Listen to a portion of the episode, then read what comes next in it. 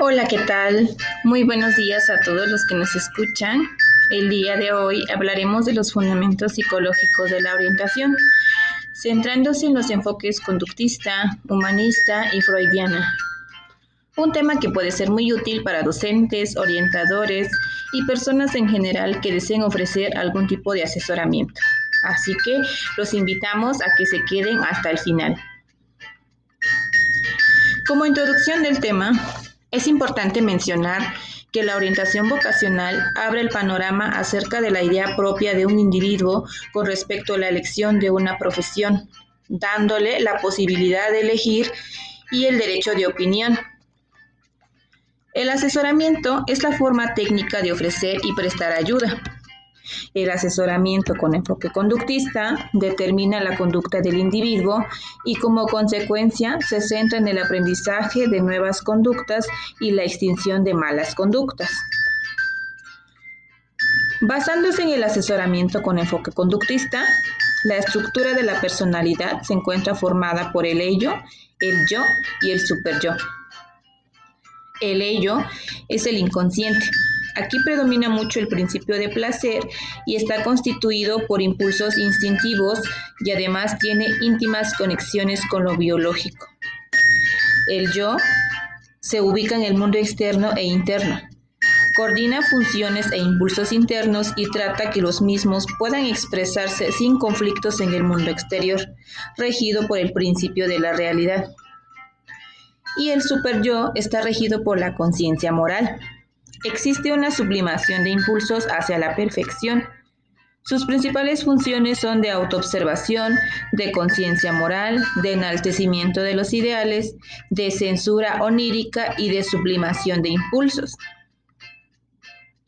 En sí, el enfoque cognitivo-conductual explica la orientación vocacional desde una visión ambientalista. Toma información sobre el sujeto y su entorno, y considera que las personas buscan un ambiente laboral que les permita desarrollar sus habilidades, destrezas y tomar un rol. El objetivo estriba aquí en ayudar al profesional a introducir cambios específicos en el entorno de la clase con objeto de modificar los problemas de conducta.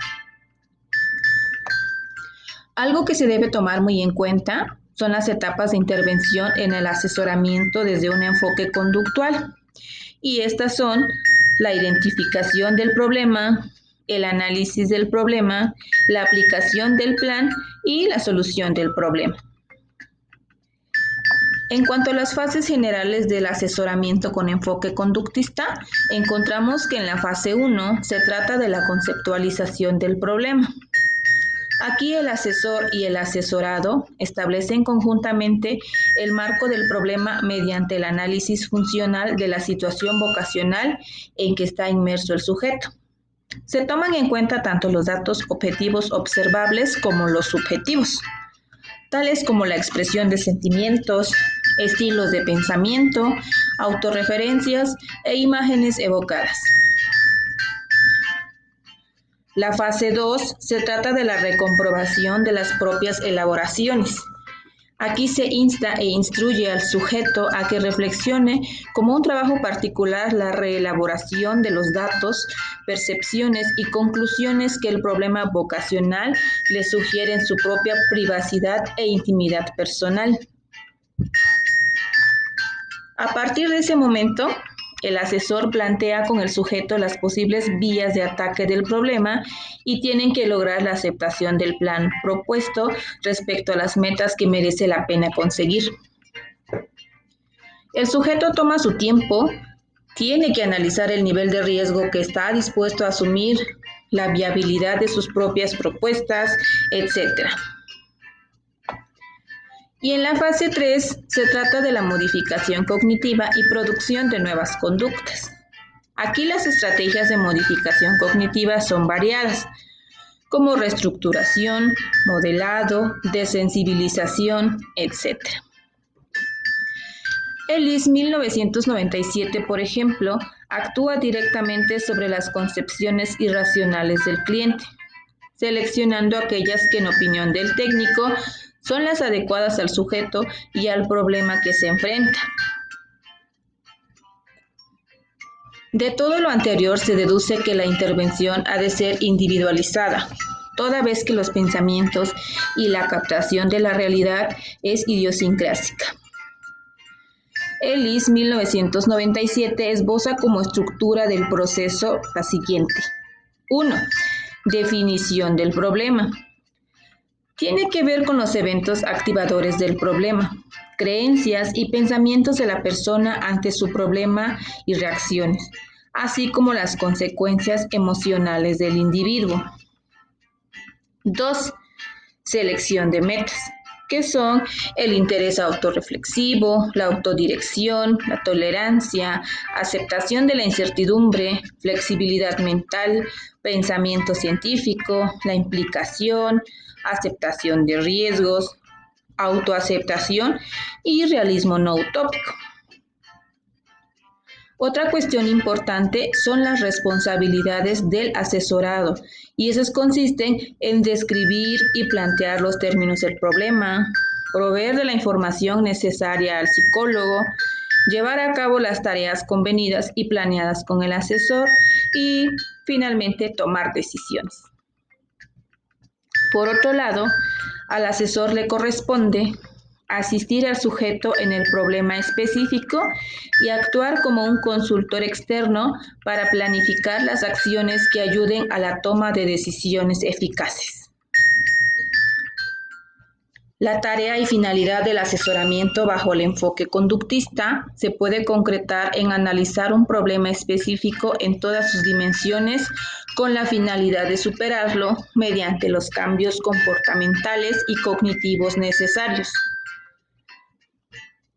Los límites del asesoramiento afectan a las destrezas del asesor y del asesorado, tiempo, condicionantes de acción cultural, etc.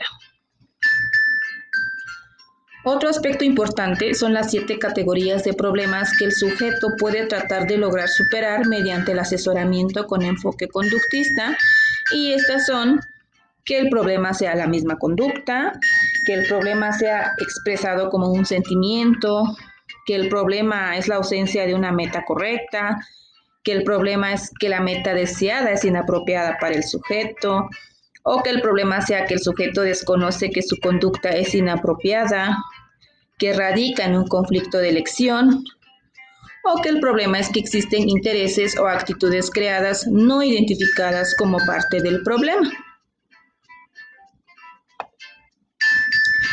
Pasando con el asesoramiento bajo el enfoque freudiano, es un modelo teórico descriptivo y explicativo de mecanismos, procesos y fenómenos implicados en la vida humana. Se trata de una orientación psicoanalítica y sostiene la posibilidad de proyectar en imágenes los contenidos inconscientes reprimidos. Para este enfoque, el dibujo es la herramienta esencial con valor diagnóstico y terapéutico. También utiliza el arte de los sueños para su interpretación del inconsciente y parte de experiencias vividas en la infancia. Según el enfoque freudiano, el ser humano tiene que ser capaz de pensar, formular ideas, de asimilarlas, de hacerlas parte de sí mismos, de enfrentarlas y compararlas, de atribuirlas a otro y de reprimirlas. Por último, el asesoramiento con enfoque humanista identifica elementos de la personalidad de los sujetos que resultan adecuadas para determinadas profesiones. Aborda cuestiones que van más allá de la orientación vocacional y que puede considerarse orientación educativa. La orientación desde este enfoque es centrada en la persona y no en el problema, así como en el modelo de counseling de Carl Rogers. El modelo humanista o counseling se ha conocido también a lo largo de su evolución histórica como modelo clínico, modelo de consejo o modelo de asesoramiento directo. Estos autores consideran al counseling como un proceso dirigido a ayudar al sujeto a comprender la información relativa a sus aptitudes, intereses y expectativas, con el objetivo de tomar una decisión vocacional. El counseling se configura como una técnica para la orientación profesional que utiliza como instrumento primordial la entrevista. Rogers adoptó una técnica propia del counseling, la entrevista, para abordar cuestiones que van más allá de la orientación estrictamente vocacional y que pueden considerarse, en su más amplio sentido, orientación educativa. Según Carl Rogers, el counseling es el proceso mediante el cual la estructura del yo se relaja en el medio seguro de la relación con el terapeuta y se perciben experiencias inicialmente ocultas que se integran en un yo modificador. Aunque su nombre lleve a pensar en consejos, se propone como una manera humanista de acompañar a las personas en la búsqueda de sus propias soluciones. Los objetivos del asesoramiento con enfoque humanista son atender a las necesidades que el individuo tiene tanto en los ámbitos personal y educativo como socioprofesional.